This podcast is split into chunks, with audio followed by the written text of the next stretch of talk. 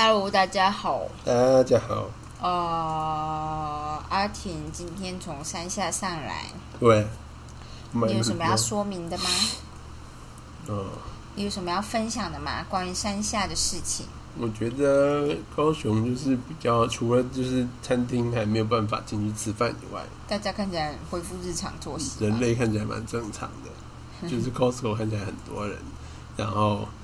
那个，我觉得汉神巨蛋，汉神巨蛋从我们一个月前去就已经不少人了，现在又更多人了。我觉得汉神巨蛋真的蛮猛的，就是我昨天就发现，我所有需要做的事情，汉神巨蛋好像一站就可以搞定大部分的事。不是，而且其实我觉得最酷的一件事情就是，我每一次在高雄要找好的餐厅都没有那么好找，不是好的餐厅没有，而是 CP 值不够好。哦，就是对、可能啊，太贵，然后你就觉得这么贵，什么服务还不到，或菜色也还不到你要的要求这样。然后，但是汉神居在里面卖的东西，为什么我刚刚讲那句话呢？就是我觉得汉神居话就是个百货，然后它,、是比比如说星光三月同样的商品，汉神巨蛋都会卖的比较贵的百货。对，然后我就觉得高雄人的消费能力，如果能一天到晚往汉神巨蛋跑，凭什么没有餐厅，就是好的餐厅可以吃？这样 真的超莫名。但阿锦就说他们比较不会吃很高价的东西。我觉得就是风这个文化风气的问题啦。我觉得可能我也不知道，因为我认识的人也很少待在高雄。然后我爸就是那种，他就是觉得吃起来都差不多，所以他就不会花。他觉得他吃古拉爵就已经很赞了，他觉得古拉爵是已经差不多很好了。然后古拉觉得只要还不错啊，我觉得古拉爵就是 CP 值很好啊，因为他那个价位来说，他的就是跟贝里尼很像啊。他们好像是同一家吧。哦，老板，反正就是我觉得算是很好，没错。但是就是你只要带他去吃，就是像是过他的对，就像是一千一个人要一千块以上的东西，他没有一间觉得好的，哦就是他都会觉得说啊就这样啊，为什么要那么贵？这样可是你们家之前不是有去吃一些什么类似私厨之类的东西吗？我爸就会一直抱怨啊。哦然后有一次我就听不下去，我跟他说，人家开那边就是本来就是要卖比较贵，就是他就在屏东的一个部落里面有一个嗯法式餐厅。然后那老板呢，就是很有个性。你知道那老板呢，在我们吃饭的时候，他就是一直在念隔壁桌的人说，吃饭为什么要一直看手机？我做的菜不好吃吗？他狂骂隔壁桌那一群年轻人，然 后我们在旁边一直看好戏。谁都不敢把手机拿出来。因为我就是去吃之前我已经查过了，就是你拿手机出来就是被骂，然后他就觉得没做功课啊。但 anyway，就是我爸好像就是站本着一种要赞助的心情去吃的，啊。他并没有觉得特别好，但那没有没有他那个不差，就是他其实就是他其实比较像是西餐呐、嗯他没有那么意式，没有那么法式？哦，对他没有那么法式，他其实他感觉是有转型吧，可能就是比较符合一般人的西餐口味这样子而已。嗯所以他的东西呢，就是说实在，我觉得品质是不错，但是就是要吃到一个人要一千六吧，应该要吃到一千五、一千六，因为它单价吃的吧？对，那是特地过去吃，因为开的地方就是不平常那边没有住什么人啊。嗯，对，就是其实我觉得之前我就看我就是在经营旅行社的同学，他就是常常到处跑，然后他就他就觉得其实屏东啊、台东啊这些地方就是比较。其实有很多好的餐厅，嗯。但是你吃多了以后，因为他几乎都吃过了，嗯。他就觉得其实你说 CP 值最高的终究是台北市，嗯。因为就是真的是有竞争的地方，大家才会慢慢做得更好。我觉得真的是哎、因为我在台北吃的餐厅，我觉得就是价位，你说五六百是不是到特别便宜？可是就是我是说以就是你一餐吃的习惯的问题，因为你 seven 你也可以吃六十块便当，嗯所以你吃五六百当然不是很便宜，可是你吃到通常都是就是餐点还不错，然后又相对就是环境又相对好的地方，这样嗯嗯嗯，对服务也相对好啦，大概是这样子吧。对，我觉得这种东西就是，嗯，我觉得这种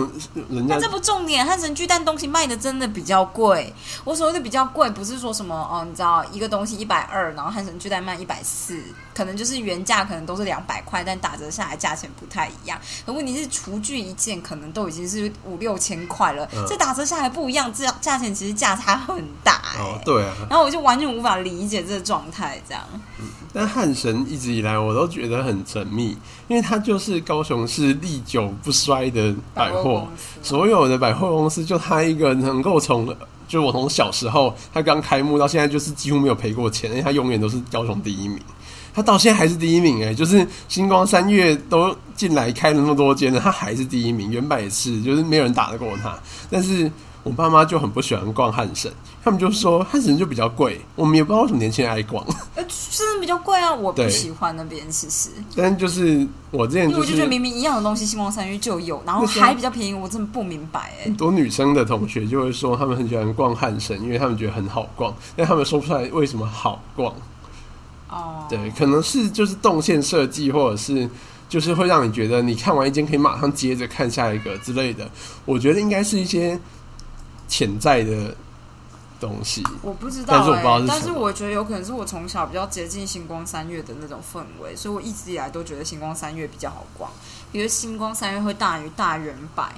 然后大圆版可能跟汉神巨蛋差不多，但我觉得这是熟悉度的问题。这样，因为比如说我以前就是逛太平洋百货的，所以我就是习惯日系百货的方式。嗯但是金站的那一种就是真日系百货，它的动线反而不太一样。嗯，就是左右边刚好是不一样的，所以这件事会其实就是金站，我没有觉得那么好逛，那只是逛习惯。啊，我我大概知道什么问题。就我刚刚想了一下，它的摆设的方式呢，就是星光三月摆设的方式，多半除了，但其实它就是多半比较有一间一间店分隔开来的感觉，嗯，就是就是尤其是好啊，但是，但如果是在就是他们在最外圈的那一圈，嗯会有明显的分店面的感觉，嗯，就是中间那一区会比较没有，就是你可以一间店直接走到另外一间店里面去。对，但是旁边外圈的基本上你就是一间店一个门这种感觉。嗯，但是像你看汉神汉神跟汉神巨蛋他们的摆饰，就是他们就是全部是合在一起的，我知道，但我没有那么喜欢那种。嗯，但是我就觉得可能就是因为这样，所以它会让逛街，如果你是那一区，你就是要逛那一区的东西的话，你就是会我觉得还好，因为我就还蛮常在汉城里面迷路的。OK。对，但我觉得这跟熟悉度有关系。可是这不是重点，我觉得好逛不好逛，你逛久都会习惯。但重点它价钱就是比别人贵，这件事我是不能接受。OK OK，就是，而且我之所以觉得很特别，是因为你现在上网要买东西，你看到这个东西你觉得还不错，你上网直接比价，嗯你就能知道到底平常大概这个价钱在哪里了。不过我觉得，你搜，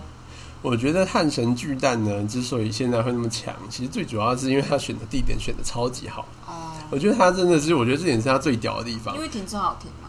不是停车的问题。停车，因为它它因为有巨蛋，所以它地下停车场超大，这当然是一个优势。嗯，但是就是但也会迷路。他当时选那个地点是很屌的事情，那时候那边没有东西，你知道吗？嗯那边就是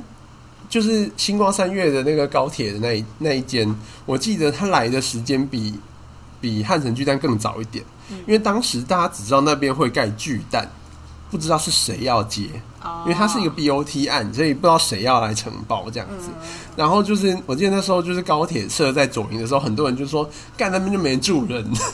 就是你高铁站那边都没住人，然后就是很多就是北高雄人就很不爽，这样觉得干我们就是都没有东西，就好不容易又来一个高铁在那边靠腰，我们这边都不是人。啊，然后反正后来就是因为像现在你来高雄，基本上就是会以汉神巨蛋那边做一个核心，就是作为一个核心往外逛这样子。因为就是其实那时候那时候瑞丰夜市也还没有现在那么大规模。当时其实我们像我们那那个时候刚在做的时候，是我高中的时候，然后汉神巨蛋就是。就是也还没有一撇，然后那时候我们就逛夜市，其实也不太会真的去瑞丰，就是瑞丰好像那时候也才刚变得比较有名一点，但是就是没有那么多人，嗯，所以我觉得他就是很会选，他就选了一个，他就选下去以后，现在他就是核心。可我觉得还好啊，就是都市规划版就是这样子。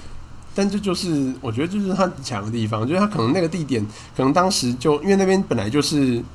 捷运的预定地，嗯，所以大家都知道那边一一定以后会有发展，嗯但应该就因为这样非常的贵。嗯哦，对我猜那一块，也就是市政府那时候给他的价钱应该超级贵这样子。哦，对，就是卖他卖超级贵，然后他又要负责营运那个巨蛋。林静跟我提过很多高雄的兴衰，就是高雄就是很长，然后它的北中南区什么系列哪些区域的，就是人口移动的过程，就以他现在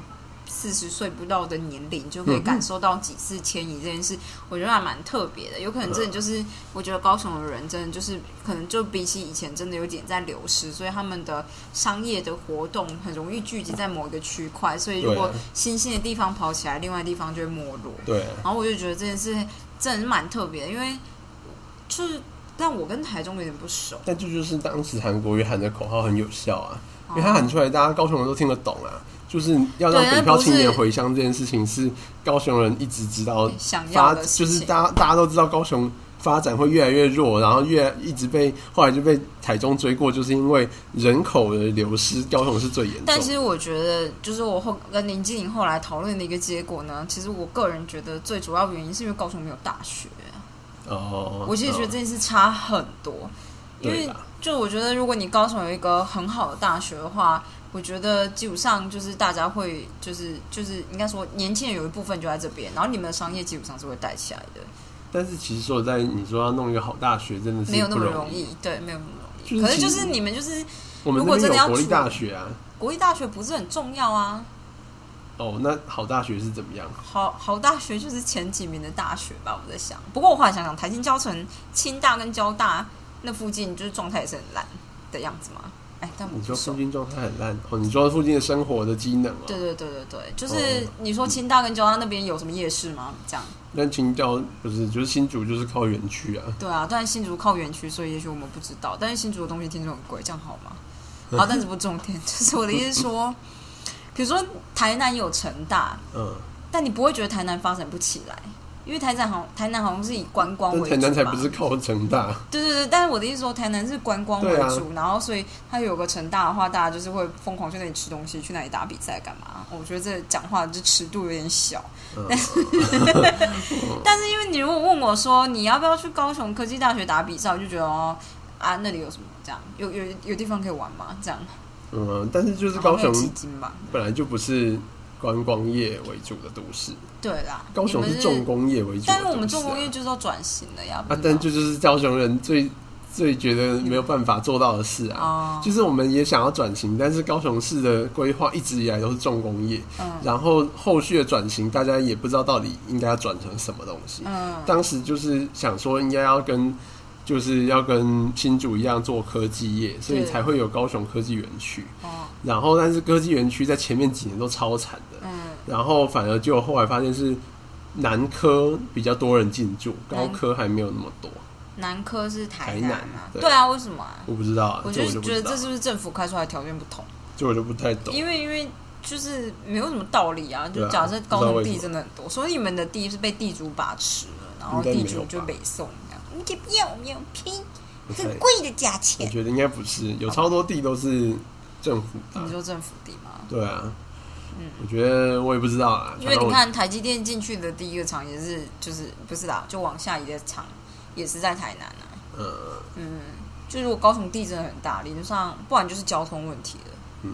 就是你们那边交通还但是台南交通也没什么好。对啊，就是不知道哎、嗯，对啊，我也不知道那我觉。得你们就是真的有点缺城市规划这件事情。对啊，就不知道大家都不知道到底我们要发展成什么样子。嗯，就是 depends on 奇迈喽。静脉，我呀，我们买不到口罩哎、我们买得到口罩，我们只是买不到中卫的口罩哎、中卫口罩就是很好，但是就是不知道为什么都找不到地方在卖。中卫不是就是产能不知道有多少吗？那我就是我觉得应该大家都知道中卫口罩好，然后所以现在就是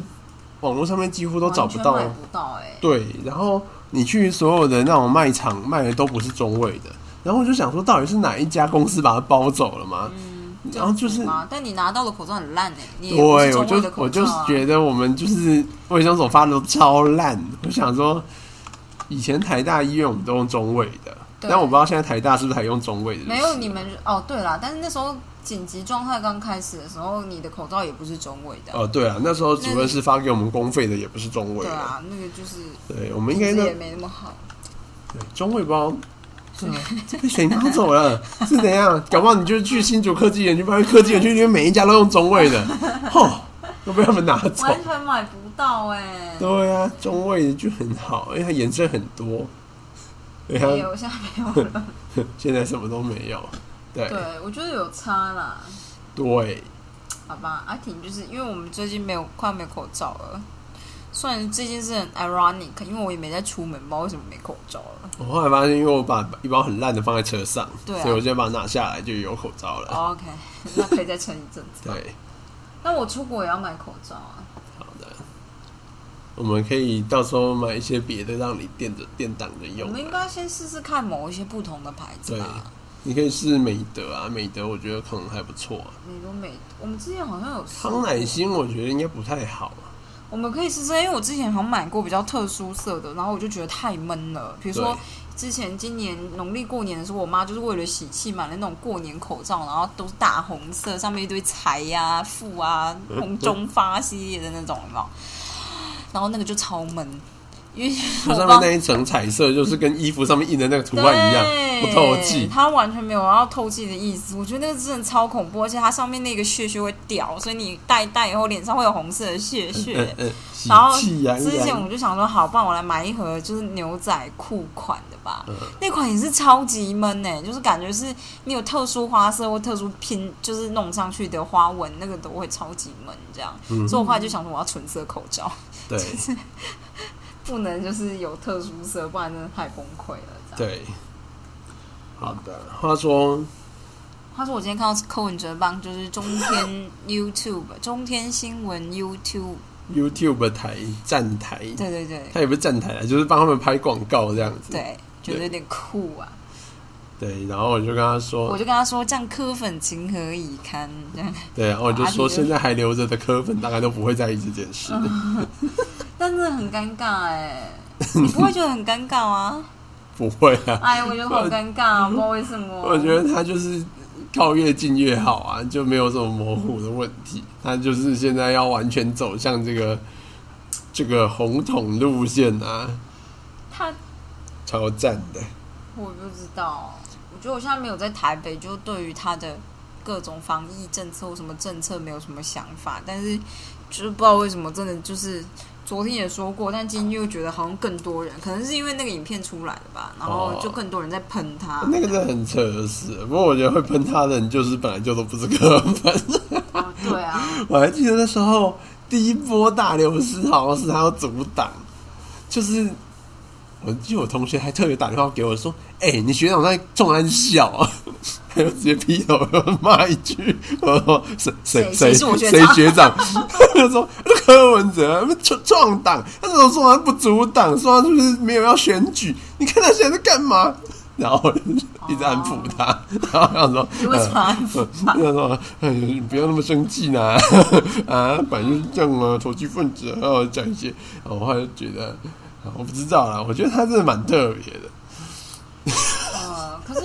就我也不知道哎、我从好像之前看他，就是从他开始帮奇奇怪怪的人站台之后，就开始觉得他是不是很缺钱呢、哦，对啊，那时候就是他常常就是帮奇怪的人站台。新北，市，就是你骑到那种万华区，然后又会在很奇怪的看板上面看到一个奇怪的人，然后感觉很合成的跟柯 P 站在一起，这样，然后觉得超怪，这种看起来财大气粗的这样，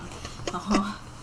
不知道怎么说，哦，对，对，好好就是这样子，我想一下，我刚刚好像有一件事要讲，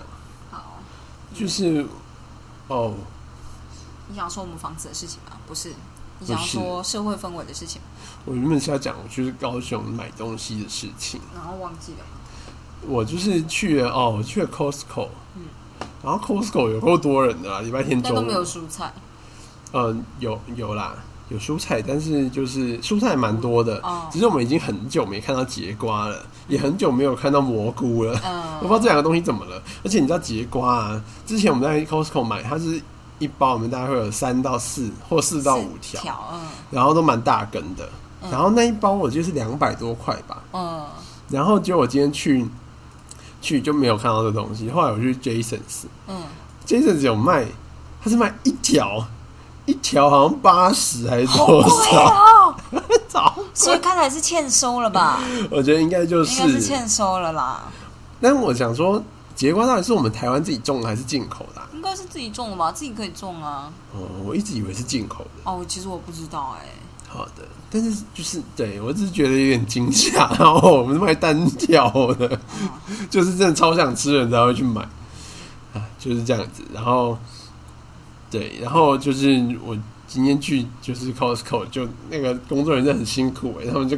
到处嘶吼着保持安全距离，然后其实没有人鸟他，然后其实你大家也知道不可能那么多人就保持个屁，大概就是这样。啊，我知道，我觉得有件事想问你，就是到底框列的条件这件事是县市政府自己定的吗？，对，就是其实哦框列、框列这件事本来就没有一定要怎么做，就是看你要做多严格。嗯，那基本上就是是不是中央定标准？中央有定一个原则，但事实上你要怎么执行这个东西，其实我们那时候在台大的时候就有觉得很多模糊地带，嗯，然后其实也没有人说得清楚应该怎么做。哦，就是我们那时候很多人来，他就说他要裁剪，他就问他说你有接触到什么人或者是怎么样嘛？如果你像是那时候呢，很多人是他有接收接收到那个简讯，跟他说你就是像什么钻石公主号那种的，哦就是哦就是说你有接触到人这样子，他就来裁剪。那有些人呢，他好像就也。也不是那么直接，就有点像是他的谁谁谁有接触到，嗯有收到简讯，这他也很紧张，他就来。哦然后验了以后呢，你就要考虑说，好，那我现在验了，嗯，那我我现在要放他回去，是不是？他、放他回去的话，他可以搭大众运输工具吗？因为他不是被框列的人，嗯，但是他可以吗？啊，我如果如果我说可以的话，那我验是在验爽的，对，就是我验就代表说我觉得他我有怀疑，嗯，所以我才验嘛。结果我有怀疑，我还叫他回去搭大众运输工具，然后还跟他说你明天可以去上班，这不是超怪？嗯所以后来就想说，是不是就变成是他要做自主健康管理？嗯但事实上，自主健康管理呢，跟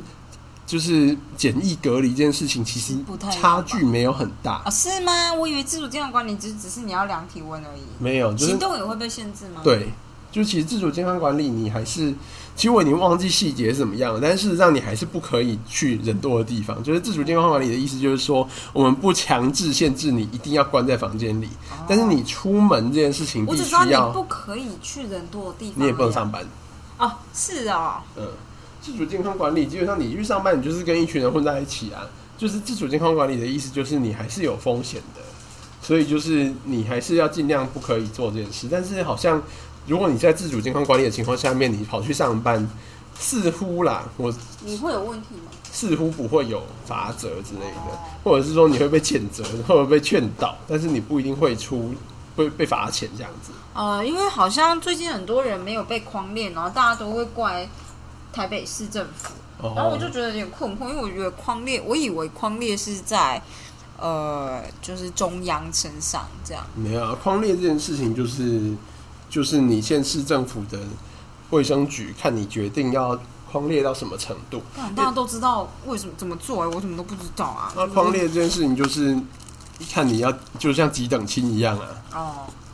就是你接触者是第一线接触者就要算，就是全部都抓第一线，还是说就是第一线到第二线都要？就接触过第一线的人，第二线那些人也要。嗯，对，然后你到底接触，因为接触这件事情也有很多模糊地带，你是只有碰一下面，还是你有长时间接触？嗯那就看你要抓多密集，对，嗯你要抓抓多严格啦。嗯啊，所以这个其实很多都要看你自己怎么做这样子。嗯，那对，然后所以就是如果像像高雄市上一次就是那个一栋大楼里面的那个感染，嗯，就是那个就是高市就抓超严呐、嗯，高市就是整栋直接全部都是都算框列，嗯。就是我不我才不管你是几楼，嗯嗯，对我就全部框，嗯。就框出来就是发现哦，好像这样做是对的，嗯。因为就是好像感染的是什么二楼跟七楼，就中间没事，但是二楼跟七楼都有事。但是台北是不是如果严格框列就框不完了啊？要看你怎么做，所以就是框列这件事情是非常耗人力的东西，哦，所以因为你要一个一个通知，所以就是基本上第一个是你要有办法去找到人，找到人这件事情就很难了，因为你要知道每一户住谁，嗯这件事情其实就是可能甚至你要叫里请里长帮忙去做这件事了，嗯，就是卫生局不可能每个人都做这件事对，啊，然后接下来又要联络，然后你要很短的时间把所有人联络到，我觉得这都超级耗人力。嗯所以当时一开始觉得说，就是就是框列这件事情，其实可以不用做的那么密，是因为就已经爆发了嘛。嗯我们不是要防到就是滴水不漏，所以嗯嗯说实在就是你就就是怎么讲，框列的意义就没有那么强，嗯就是反而是说就是大家都都好好做好，让比率下降就好了。嗯有点像这样子。但是就是其实框列某种程度上面它还是很有效的做法，因为有点像是说，你今天既然知道这个人是感染源，那我们就可以直接从他亲友下手，嗯，会直接让这个传染病变得比较轻微。因为我看很多人就是会从台北市里面就说谁谁谁确诊什么什么什么什么之类，可是他们就是身边的怎么样的人都没有被框列这样。哦，但我觉得那个就是要看是，就是看是什么样的状况啦。因为我觉得，我真的是认真觉得，就是真的要所有的人都框列到是很难做到的事情。嗯尤其是你如果要求他要就是二十四小时就框列到，这真的是非常困难。可是台北现在有某种程度的，比如说像菜市场啊这种的某种群聚型的感染，那就是好了，我也不知道。就其实我觉得这就是为什么你要让底下的人愿意去帮你做这件事，才有办法做得到啦。哦，然后，但是台北市现在的行政就炸裂啦，那上梁你就你就是所有的人都怕爆啊，大家现在都不太会主动去做这件事啊。哦，啊，所以就是就是公务体系的人就不太会，因为像前几天那个什么武林街那边一堆人感染，就那个东西，就是上个礼拜就是就是就有一个学长，他就说他就是那边医院的人啊，嗯。啊他就说就是他们同就是他们同事有一个学长就是很热心，就是觉得说他就是看有一个人他的 X 光片看起来就是病毒性肺炎，对但是他就快筛阴性，但是他怎么看就不对啊，他就问旁边的学弟说：“哎、要不然你验个那个流感快筛好了。嗯然后学长学弟就说：“学长，现在没有人在得流感了啦，现在就是要么就是武汉肺炎，要么就没有，然后没有人得流感啦。然后就隔天就是新闻报说那个人后来就 PCR 是阳性，嗯是是武汉肺炎。然后学长就想说：“哎，我就说吧，他就是吧。啊，不过啊啊，现在有框列嘛？然后旁边说，嗯，应该不一定会那么快这样子。嗯他就觉得说，好，那还是我们打个电话，就是直接通知那天就是有跟他接触的人，嗯所以他就打了一堆电话，然后打那通电话的好几个人，后来出来都确诊了。所以就是他就是反正但这是他自发性的行为，这对并不是被规定的行为。对，但事实上。框列这件事情就是超级耗人力，所以你一定要很多人自愿来帮你做这件事，哦你那个风气带起来，大家才会，你才有机会做得到。嗯，但就是现在大家抓人出来惩处，就是一个很微妙。对啊，啊，你市长跟卫生局直接对着干，现在大家就是怕爆啊，嗯所以就是卫生局如果没有要主动热心的去做这件事，那那就像是卫生局现在如果说他要求里长要帮忙做什么东西，嗯，那里长就会帮忙做啊。对啊，但是就是重点是现在可能卫生局就是也不愿意做这件事，因为卫生呃市长又没有说要，这很不妙哎、就是大家我觉得这种东西就是真的很。这不太可能，就是只靠卫生局里面的找几几个职员可以做到的事，所以嗯我觉得现在台北市的状况就很不妙啦，因为你就是没有人，大家不没有很积极做这件事的话，你框列说在你如果一个感染源，然后你过了一个礼拜才把人框列出来，其实没有什么意思的，那早就都已经传到不知道哪里去了。嗯，就是那说实在，我其实觉得台北市现在。我其实也没有真的很期待说大家框列要做多好啦。嗯我其实当时一开始爆发的时候，我就觉得其实框列就意义确实是不大。就是柯平那时候讲的，其实我觉得是没错的。框列意义不大，其实你就把防疫做好，比率下降就好了。嗯但是就是如果能够做到，当然是更好。嗯大概就只有这样子，所以我就觉得好啦，我就现在只能看看说他们能不能就是打，就是你知道我们疫苗赶快打起来，可能就会过去吧。嗯，对啊，其实觉得，反正欧洲现在就是正在帮我们做人体实验，然后现在是欧洲杯，欧洲足欧洲国家足球杯，嗯，欧国杯呢是仅次于，是什么 FIFA 之类吗？就是类似，它嗯就是仅次于世界杯的哦比赛，因为最主要踢球的都在欧洲嘛，嗯但还有南美洲，但是美南美洲有办美洲杯这样子，嗯然后就是反正欧国杯是很大的一个比赛，然后嗯就是大家都很疯狂，全场都球迷这样子，打的一直一直叫啊，飞沫喷口满脸，水喷，对，等一下大家帮我们做实验，看会不会出事。有，对，不过前几天就是欧盟就是取消了就是台湾入境的限制，这样子，嗯就是现在只要你有那个就是抗原阴性报告，就你先去找个耳鼻喉科诊所帮你验一下。耳鼻喉科就可以了吗？嗯，我上次看大家的论坛，你说是 PCR 吗？对对对，耳鼻喉科就可以了嘛？就是只要那间诊所他有进那个快筛，不是快筛了，他有帮，它有跟检验所合作做那个 PCR 就六行。龟有吗？我是不知道啦。是哦，但是你，他是另外一个就是已经打过疫苗的人就可以不用隔离。可是因为瑞士好像没有这个疫苗护照，他还是要过个 PCR。他说你可以不用打疫苗，但是你要做 PCR。好啊，那你就到时候去走个可。是要在三天前啊，对啊是，都是。那还要下山一趟，再上山也太捏人了了吧？那怎么办？还是得做，没有什么好说的。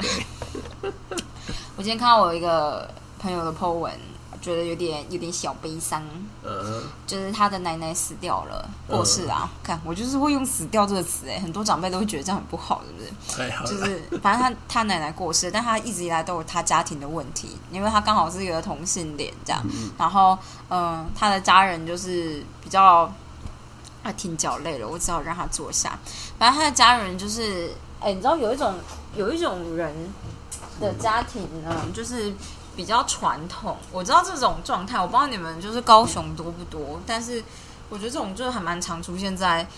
我我认识的台中人身上，就是嗯。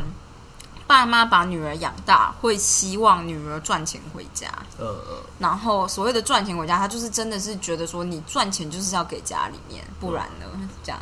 然后如果是男生的话，就是这份期待会再更高嗯，这样的感觉。但是如果是女生的话，就会觉得说我养你长大，不是为了把你养去嫁人的，所以你必须要赚钱回家。好怪耶。就就是还蛮，我以为对男生会更严重。对男生会更严重，但对女生就会他们会觉得很赔钱。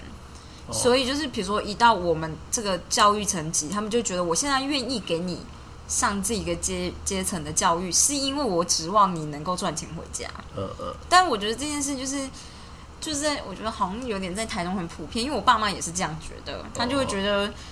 为什么你们都工作了不会赚钱回家里面。然后或者是比较接受这种氛围的，就是我的同学身边的同学，我就问说：那你平常就是会多少薪水？他可能就汇掉三分之一要回家，女生哦，嗯，就是他三分之一的钱会汇回去给给家里，或者是甚至到二分之一，很很高比例这样。然后，嗯，反正就是就是会有这样子的家庭形态这样。嗯然后，所以那个女生等于就是她上了台大，所以家人就觉得哦，上台大就是就跟我爸一样，上台大就是会赚很多钱。就是以后你毕业以后一定会赚很多钱，他根本就不是这样啊，对。然后他刚好就可能他上了台大之后，发现了自己的现象，所以爸妈就变得更难接受，他们就完全没办法接受自己家里面怎么会出了一个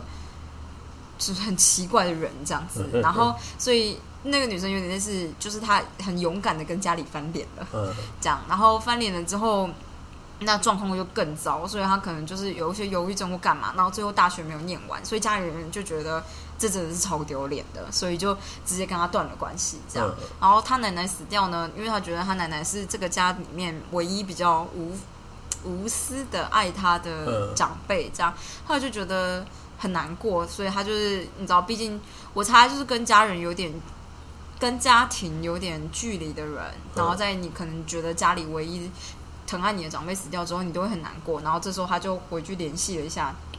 他姐姐之类的吧，嗯。然后他姐姐就是对他，可能就是因为他们之前关系从来没有好过，嗯。所以就是接电话的时候也是对他一阵大骂，就觉得你为什么要打电话来给我？我现在很忙哎、我们从三小这种感觉，嗯。然后他就觉得很受伤，他就打电话给他妈，然后他妈可能就是因为刚好就是外婆死掉，妈妈就是在处理丧事，嗯。妈妈就觉得说你现在是打电话来跟我吵架嘛，你就看得出他跟他的家庭没有和解过，其实就是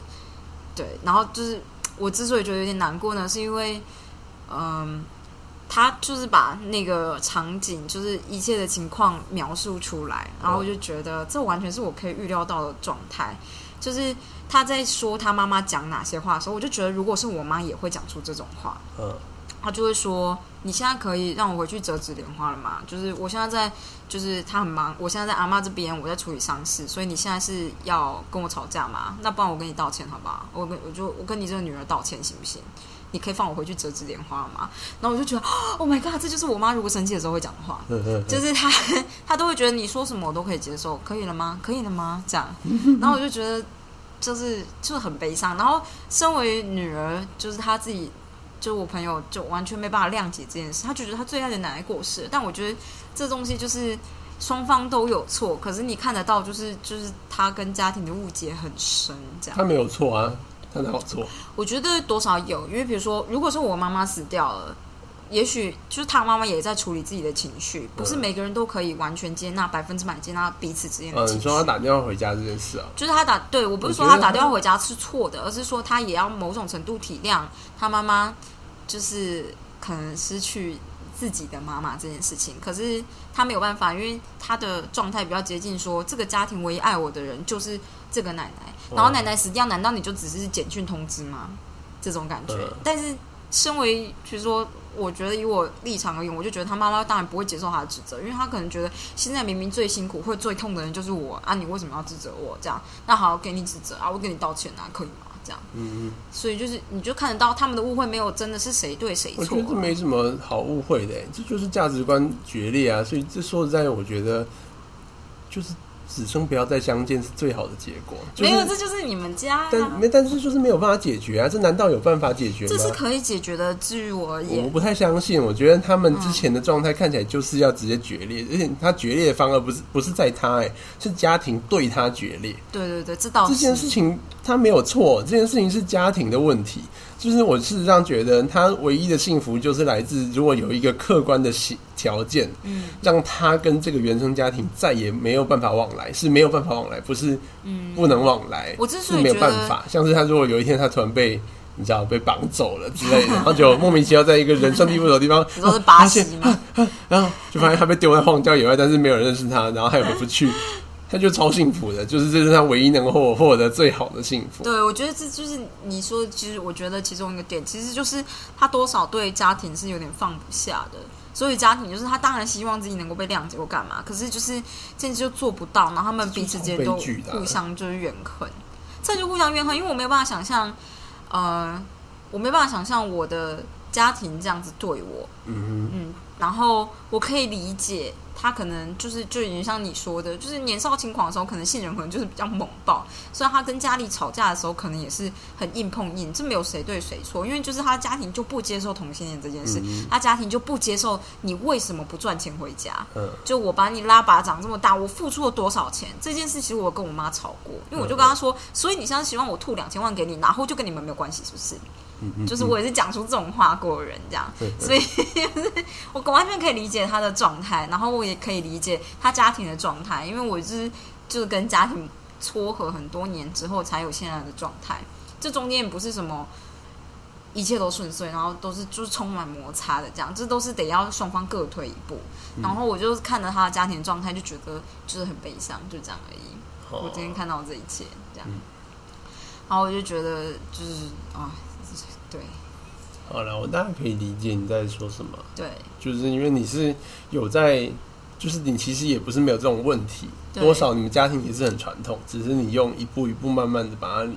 就是，也没有说做的很好，但但是至少是就还在努两个人力。就是双方有达到一些小小的共识，这样子。对，就是我的家庭愿意退让一点，所以我也愿意退让一点，或者我愿意退让的时候，我爸妈会愿意退让，这件事好的。嗯但因为像我我妹之前就是逼着我妈我爸妈要运动的时候，他们就呈现一个很决裂的状态，因为我爸妈就会呈现一个啊，你都都给你讲，现在就是你的时间，你讲，我们就只能听，不然我们能怎么办？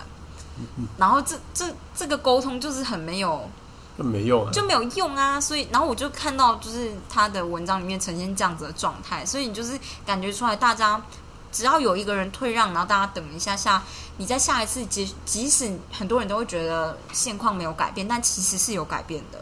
这样就是只是你要看得到，还有就是有一个很强势的人必须要退后一点点，这样，那有可能是。就是家庭过往的关系或什么，让你们双方都无法退让，这才是有点悲伤的事情，这样、嗯我觉得是这样子，大概是这样吧。因为就我妹也不是一个会退让的人，很恐怖。我觉得这种就是对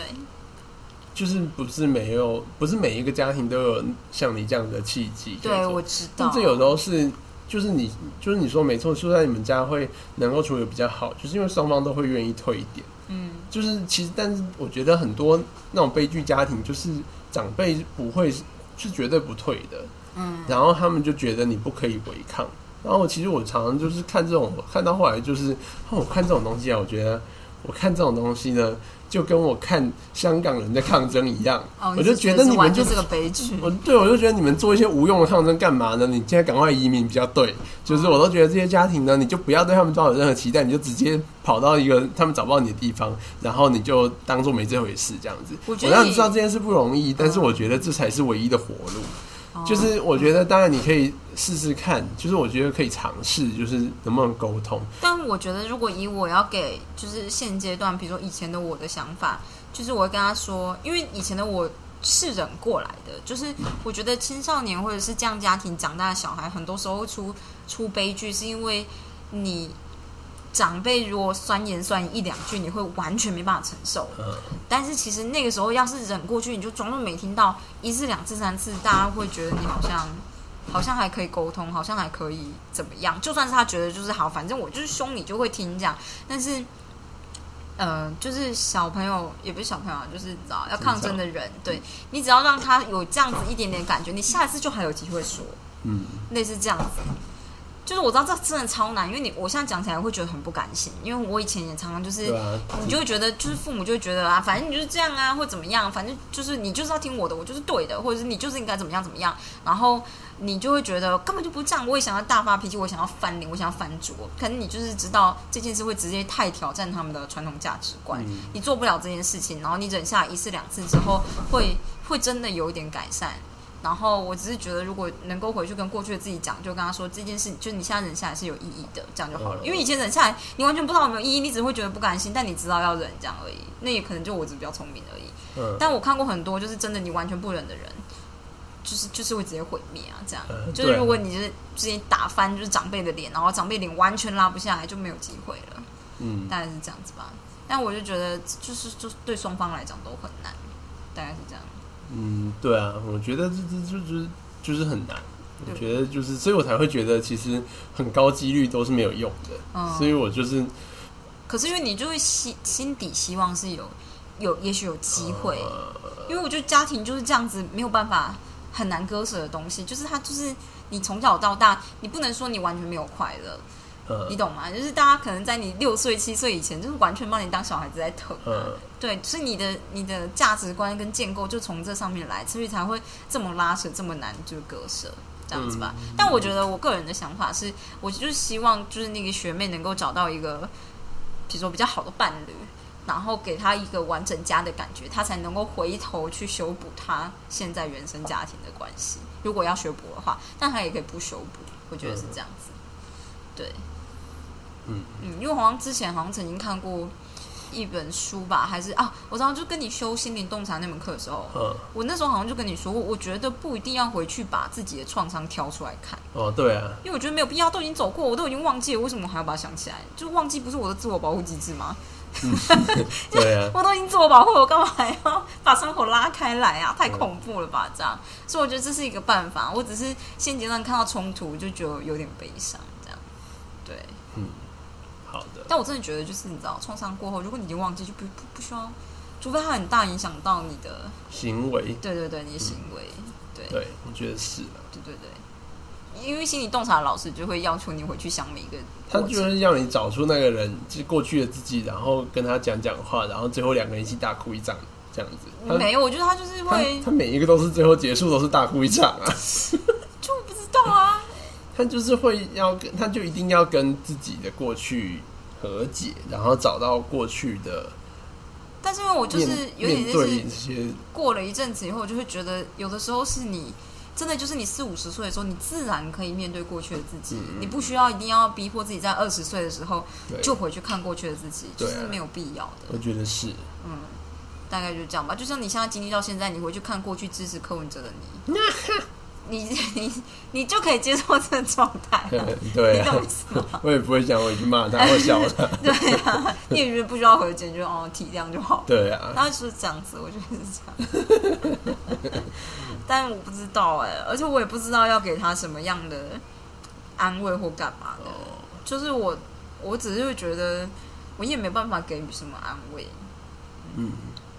对，因为我也没办法跟现阶段现阶段的他沟通，他现在状态有点是就是悲伤跟愤怒值拉到最高点。对啊。然后其实这件事，我之前不知道有没有跟你提过，就是另外一件事情，就是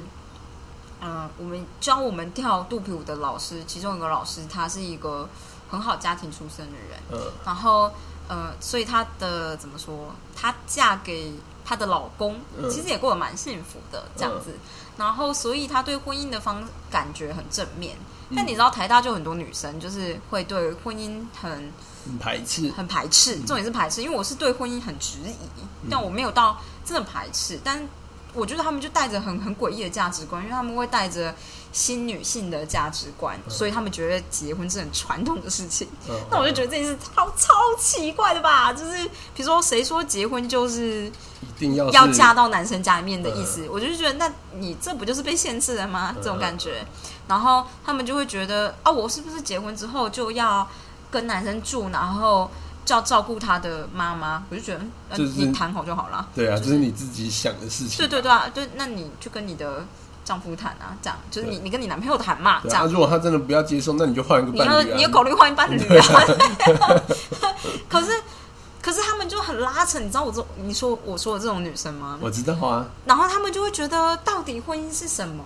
然后我就觉得，那你为什么怀疑一下？那你们的感情是什么？因为你会怀疑，你会怀疑婚姻是什么？那你是不是怀疑到你们的感情是什么？嗯如果你是觉得他们就会觉得两个人在一起很快乐，难道不好吗？我觉得可以啊，可以啊那当然可以啊。那那你不需要考虑婚姻啊。嗯，那他们就觉得，可是大家就会，就比如说我要结婚了，大家就觉得，可是就像你要结婚，我想我要结婚跟你要结婚有什么关系？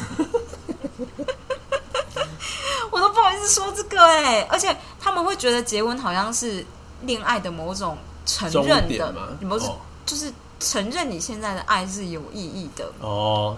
这超传统的真，真的超传统，可是他们没办法，就是你没办法指出他们很传统，因为这件事会激怒他们的，。因为他们就是觉得自己是不传统的新女性。对，因为比如说你如果跟我说红玉米真的很传统，我就想，哎，这真的吗？我很传统吗？我可能会稍微检讨一下。而有些人就是你一旦质疑他传统，他会生气，他觉得我、我才不是传统价值观下面的女生。嗯，然后我就觉得你这就是有点过度了，这就是有一些男生很讨厌的女权主义系列的人类这样。嗯然后对，然后反正就是呃，就是那个肚皮舞老师，因为过得还蛮开心，她也是就是嫁给比较传统的家庭，嗯她就会说那她会怎么做怎么做这样，然后她这么做的结果怎么样，其实也蛮好的，这样就是所谓的沟通的问题这样，然后结果嗯、呃就会有一些女生就跟我说，那只是因为她运气很好而已。嗯我我真说不出话哎、因为我就觉得，因为呃，应该说你的家庭并不接受我，对不对？嗯，然后这件事其实大家还算知道，所以大家会把我当成悲苦的女权主义者，啊但其实我没有悲啦。就是悲苦的意思，就是即使你的家庭不接，就不接纳我，我还是很努力的结婚吗？就是很努力的，好像获要获得承认。对对对，呃，我没有要获得承认，就是我说他们是不是这样觉得？没有，他们就觉得我就是完全不屑你家庭那边的承认，嗯嗯嗯然后我就觉得，诶，可是就可能我就是前一两年没办法接受，但后来就觉得你家庭有没有承认，就是有点没有关系。但这跟你家庭的态度也是有点关系，因为你家庭就完全不管，所以没有关系。嗯嗯，那我就这样子，可别人就会觉得啊，你看就是也是新时代女性，因为你就会完全不管对方家庭就婆婆的你知道想法之类的。嗯然后我就想说，咦，这个就是还是不太一样，就是 对，但是她就会直接说，就是她就觉得那个杜平老师就是运气好而已，因为她老公疼她，还有就是她的她老公的父母接受她，可能因为她很漂亮，可能因为她身家很好这样子。然后我就觉得，嘿，为为什么要这样攻击？就是老师呢？这样老师就是分享他自己的的的状态。当然，你可以说他运气很好，我可以接受。可是很多女生会就有一两个是用愤恨的语气跟我说，那就只是因为他运气好。嗯然后嗯，我就觉得很很尴尬哎、我觉得他怎么说哎、对攻击性很强的人，说实在没有办法。我觉得这个时间点就是没有办法沟通，这就像是你跟一个死忠的歌粉讲，就是他一定要自己过了才有办法谈，就是他没有办法在那个状态下面，就是你是粉的时候，就是他们就是这他们那他们那个状态就很像是他们就是反对反对婚姻联盟的。就是正义之士，他们而且他们就没有办法放下这件事情，而且他们就会觉得你结婚真的就是落入传统的窠臼哎、那我就觉得啊，还好我婆婆不喜欢我，所以你现在认同我了吗？我是没跟你说过这件事，我其实觉得很恐怖。我跟他们讲话会觉得怕，但是你也看得出他问题在哪里，呃，就是还蛮多，很多时候就是可能我不知道，就是我看得出他的问题在哪里，然后我也觉得你这样子就是互相矛盾。可是他们的激烈的状态不是你点你问一句话就点得开的，这就是我，然后我就会想要快速的把这个话题带过所。以我才会觉得这件事情就是只有靠他，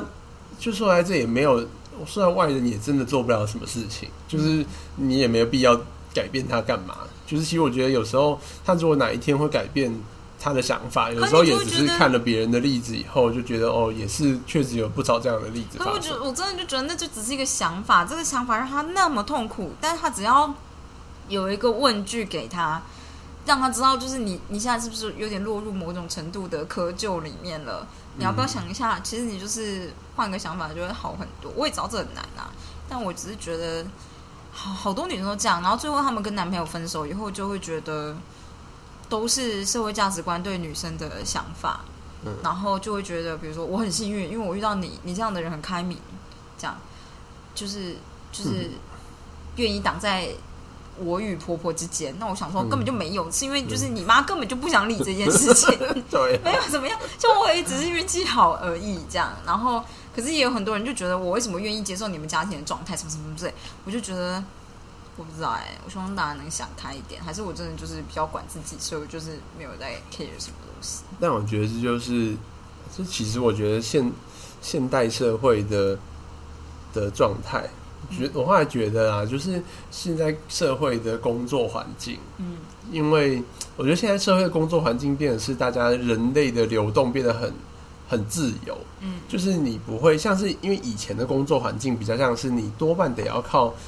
认识的人一步一步带你进去，嗯，就是比较接以前的工作比较需要人与人之间的连关结吧，吧就是对，就是你必须要长辈带你一步一步学嗯之类的东西。但现在这年代呢，大部分情况下面，你当然还是需要人家带教你一些事情，但是很多时候是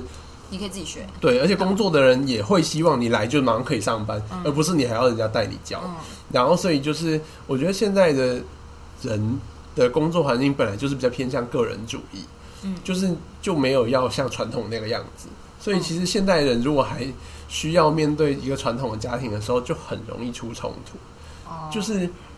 我觉得我们家比较不会出这种，之所以他们就不管这件事情，就是因为我妈就是一个很自己她她也不算自诩，她就是非常个人主义的人。哦，对了，他就是只管自己的事，他就觉得我就不要，我就是看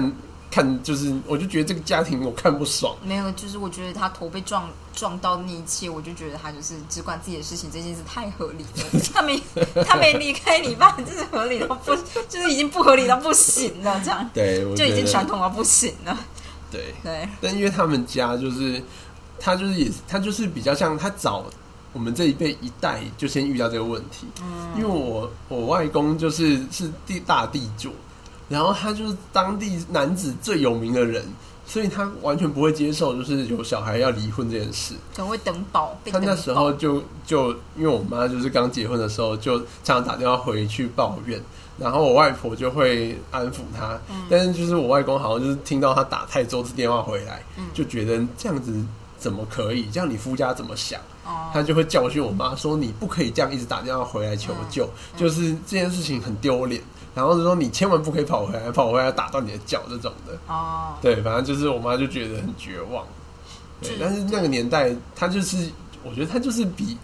现现就是他们就她比较早遇到这个问题，哦因为他们那一代的跟他同辈的人，大部分都还是很活在传统家庭里面。嗯然后，因为她算是比较高学历的，然后他家又很有钱，所以他就觉得较掌上民族，对，他就觉得我就是是，新女性，然后为什么我要承受这些媳妇的事情这样子？对我觉得你妈还蛮猛的，对，所以他现在我就发疯了。他现在就是他就完全只顾自己啊。但其实你妈没有发疯，你妈只是变得很利己而已。他就非常利己，所以你妈承受度也蛮高的，因为我觉得对现阶段的女生很多人都会发疯，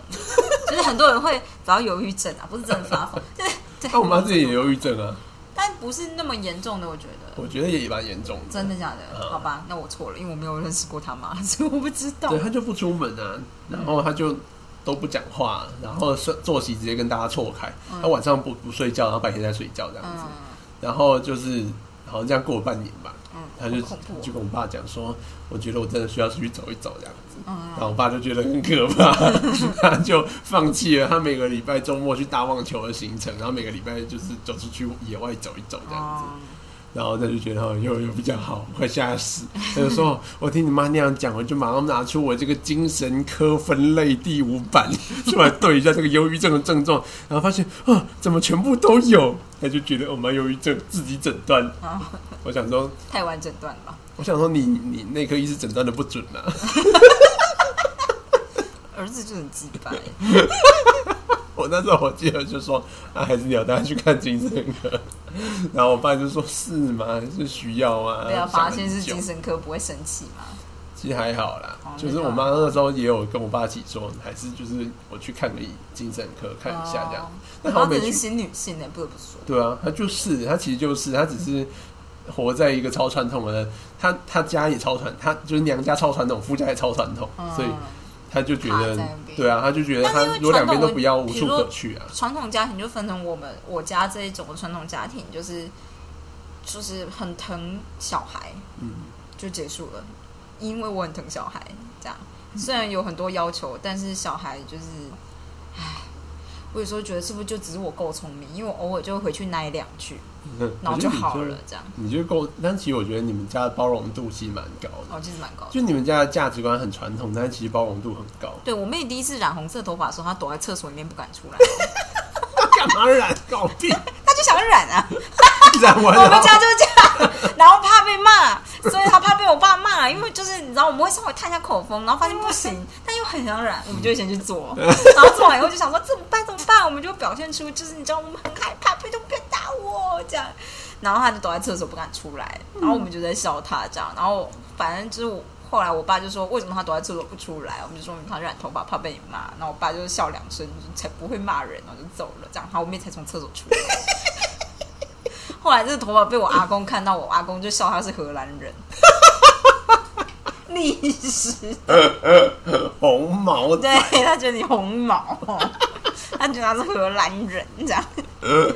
然后反正就是这件事就被接受了。然后我妹染完，然后隔年我去染头发了。OK 啊，家里就是需要革命军呐、你懂吗？就像我结婚，然后你你妈咪出席，嗯，那其实是一个很 unusual 的状态，对于我们比较传统的家庭。虽然我就一直跟我妈说，就是现阶段很多人都这样这样这样，但我妹就超开心，她就说啊，我男朋友现在家庭也不是很好，男方家长可能也没办法出席，这样 你这样真的太好了，帮我很多，这样测试一下亲戚底线。嗯，好笑吧？革命军，嗯，对，革命军二号我，们是，但就是我不知道哎，但嗯，对，就是，可我就是只是理稍微理解，就是可能可以理解，就是有些我刚刚说的比较台中式的家庭，就希望自己拉把儿女长大，虽然是疼爱的，但还希望他能够赚钱回家我觉。得这个就是当初大家一开始生小孩的期待，如果就是长这样子，那就没有办法改变了、好像是，因为他养你一辈子，他的期待就是长这个样子，真的没办法、啊，嗯，对啊，你突然一句话就说没有，那就是他当然就会承受打击。我就是觉得这件事有点哦是没错啦，有点没有办法，因为他当初就是抱着这样的期待，你你当然可以说他你的期待是错的，但是他除非他承认他是错的啊、没有，我只是觉得这种就是有点惨烈，就是因为比如说我们就是升了大学，然后各种文化冲击，或你会知道这件事不太对，然后你就会跟家庭进行冲撞，这样。嗯嗯但是这时候真的就没有人退的话，就毁灭这样。嗯，对啊，因为我那时候就好像有跟我妈谈说，不然你到底是期望我一个月给你多少？她就跟我说，一千到五千、一万都可以啊，这样就是心意的问题。我想说一千块，那就一千块。女人真的很小气哎、对，大概是这样子。但我可以理解啦，因为我毕竟吵过这件事情。嗯嗯嗯，我觉得当然就是有时候还是需要一些冲突才有办法。哎、可是我跟你说，我那时候跟我妈吵的时候，我看到我妈就是眼底的难过，嗯，她就觉得我不是真的要钱，但是她可能又觉得应该要有钱。嗯 你懂吗？但是当我提出就是这种，就是你，所以你现在是都是要钱，是不是？你就看到他有点难过，所以我就觉得，哎，你知道，就是为人父母也是不容易的、啊，这样当然这是他价值观问题，我们超过，所以我那时候好像看他难过，我就我就退了一步，这样，嗯然后我就觉得好很多。我们家猫在吵架，好的，我们需要去调停一下。好好，今天就先这样子，大家明天见，好的，好的，晚安。